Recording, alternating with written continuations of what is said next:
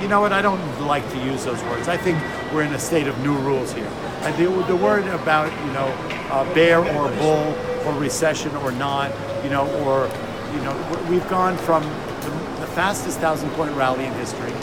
14 day trading days ago, we were at a record high. We had the fastest sell off in history. We've gone from bull market to bear market in the two week period, right? So, can we really use these words to define a market the way it is today? I don't think so. I don't really like to use that word. We're, you know, we're, we're in trouble here. The market has broken down. Is it the end of the world? By no means. Will this come to an end and burn itself out? Absolutely. Is it one quarter or two quarter story? I don't know. I'm hoping we get this thing under control. Once this happens and we get a handle on how much pain and erosion in, in the basic infrastructure of our economy has been damaged, has been done, then we'll be able to put a bid in the market and figure out where it goes from here. Escuchamos a Peter Tackman de Cuatro Securities eh, describir una semana de infarto aquí en Wall Street que acababa con ese mercado alcista que ha marcado la tendencia de Wall Street durante los últimos 11 años.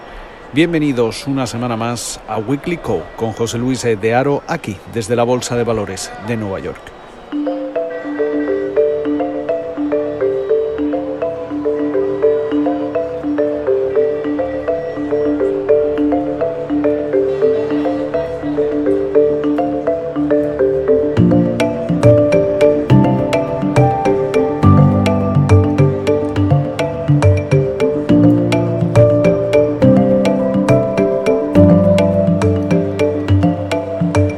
Resaca dejada por eh, la peor semana bursátil desde 2008 que ha provocado la mayor caída porcentual en el Dow Jones y el Standard Poor's 500 desde octubre de 1987 y que también aniquilaba el mercado alcista de los últimos 11 años, seguramente va a volver a marcar otra semana de vértigo.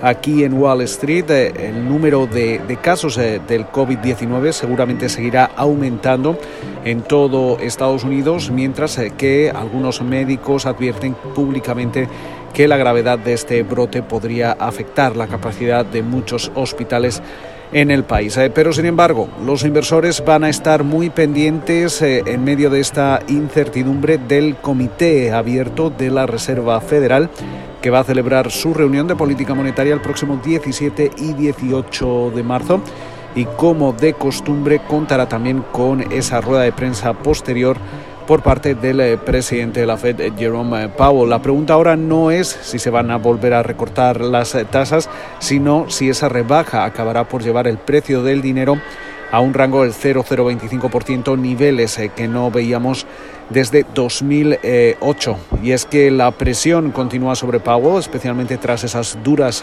críticas durante el fin de semana por parte del presidente de Estados Unidos, Donald Trump, quien acusaba al capitán de la Fed de no estar haciendo lo suficiente. Sin embargo, ya hemos visto cómo el Banco Central de Estados Unidos se adelantaba a incluso a otros bancos eh, centrales, eh, implementando un recorte de las tasas, un recorte de emergencia de 50 puntos básicos el pasado 3 de marzo y sobre todo ha incrementado sustancialmente esas inyecciones de liquidez a través de intervenciones en el mercado de dinero. De hecho, la semana pasada veíamos eh, cómo la Reserva Federal de Nueva York llegaba a realizar inyecciones eh, que superaban los 1,5 billones eh, con B de dólares. Mientras tanto, esta semana también vamos a conocer los resultados trimestrales de compañías eh, como FedEx, mientras eh, que esas herramientas de colaboración en línea, estamos hablando de Slack, de Canvas, de Zoom Video, siguen demostrando eh, su eficacia a la hora de facilitar el teletrabajo y los estudios remotos. Y es que de momento parece que muchas eh, compañías están optando por aislar a sus eh, trabajadores y que estos eh, realicen sus tareas desde casa. Se espera el martes que, que FedEx ofrezca un beneficio por acción de 1,48 dólares por título en su último trimestre fiscal y que anticipe un margen operativo de alrededor del 3,1%. Sin embargo, las miradas van a estar muy atentas a todo lo que ocurra con sus eh, proyecciones, si es que finalmente la compañía realiza algún tipo de proyección. Tenemos eh, que recordar que durante las últimas semanas hemos visto como algunas eh, de las empresas que han presentado sus cuentas han cancelado el ofrecer algún tipo de perspectiva, bien se refiera a los ingresos, bien se refiera a los beneficios ante la incertidumbre generada por el COVID-19 y eh, también eh, FedEx eh, podría hacer algo parecido, pero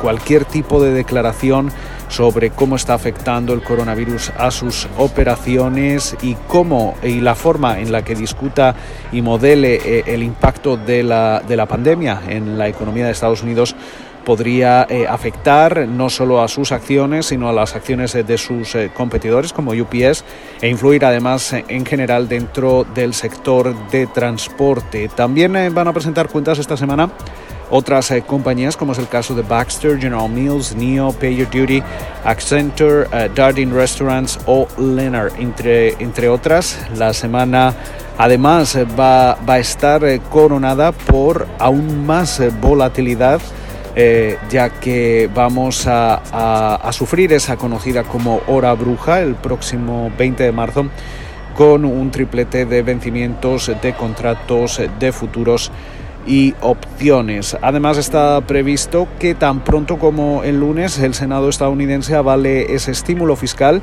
aupado por los legisladores en la Cámara de Representantes y, y aprobado en la madrugada del sábado con 363 votos a favor y 40 en contra. El plan que también apoya eh, la Casa Blanca eh, incluye bajas eh, por enfermedad y atención familiar remunerada, así como pruebas gratuitas para todos los estadounidenses. Se suma además a los 8.300 millones de dólares ya concedidos por el Capitolio para paliar los efectos de la pandemia y también a esa declaración del estado de emergencia nacional por parte del presidente Donald Trump que libera otros 50 eh, mil millones de dólares, sobre todo para ayudar a los estados y municipios del país. Además, eh, Trump también anunció, tenemos eh, que recordar, que eh, cancelaba los eh, pagos de intereses de todos los préstamos estudiantiles en poder de, las agencias del gobierno federal hasta nuevo aviso, algo que va a ayudar enormemente a los estudiantes. Buena parte de las universidades han cancelado sus clases, han trasladado esas, esas clases a un formato online hasta conocer cuál va a ser el impacto de toda esta situación y además debido a la caída, monumental caída del precio del crudo, el Departamento de Energía va a comprar grandes eh, cantidades de petróleo para esa reserva estratégica de crudo aquí en Estados Unidos en un esfuerzo sobre todo por ayudar a los eh, productores estadounidenses de esquisto afectados eh, por esa, esa reciente caída precipitada en los precios del crudo que a estos niveles no es para nada rentable y que podría afectar a muchas de estas compañías.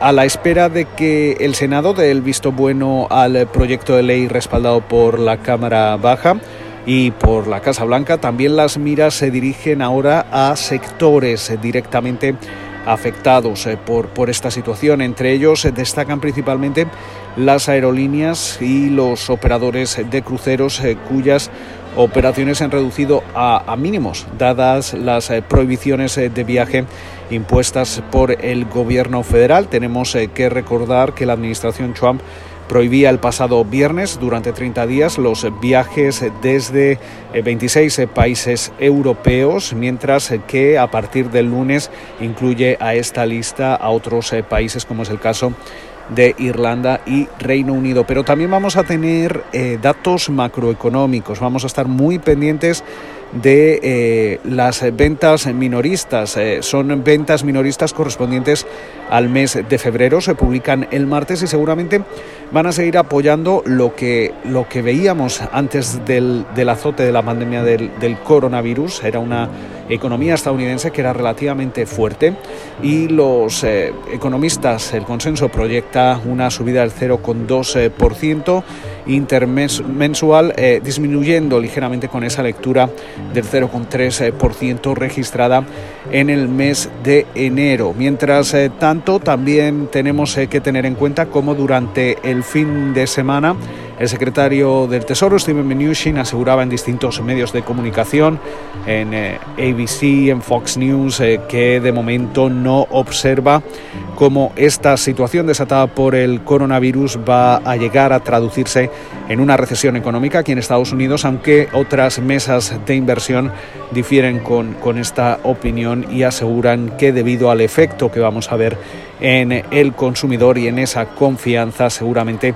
podríamos ver una contracción económica que podría acabar eh, traduciéndose en una, una, recesión, aunque fuera una recesión suave, eh, pero para ello tendremos que seguir muy pendientes de todos los eh, datos entrantes y de cuáles son los efectos de ese estímulo fiscal, de ese estímulo monetario que estamos viendo en estos momentos. Además, también recordar como dada la extrema volatilidad que vive ahora mismo el mercado, no está prevista ninguna salida a bolsa esta semana y además, históricamente, el, mercado de las salidas a bolsa ha tardado meses en regresar de nuevo a los niveles normales de, emisión después de, picos de volatilidad de, de, la magnitud que estamos viendo en estas eh, fechas. Con lo cual, seguiremos muy pendientes de la evolución de los mercados, se lo contaremos aquí en Weekly Call con José Luis de Aro desde la Bolsa de Valores de Nueva York, que a, la hora de grabar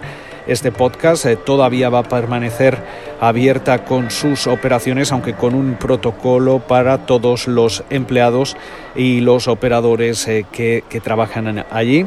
Esperemos eh, que pasen ustedes una buena semana, eh, manténganse a salvo, sigan las recomendaciones de las autoridades y nos escuchamos aquí en siete días en Weekly Call con José Luis de Aro.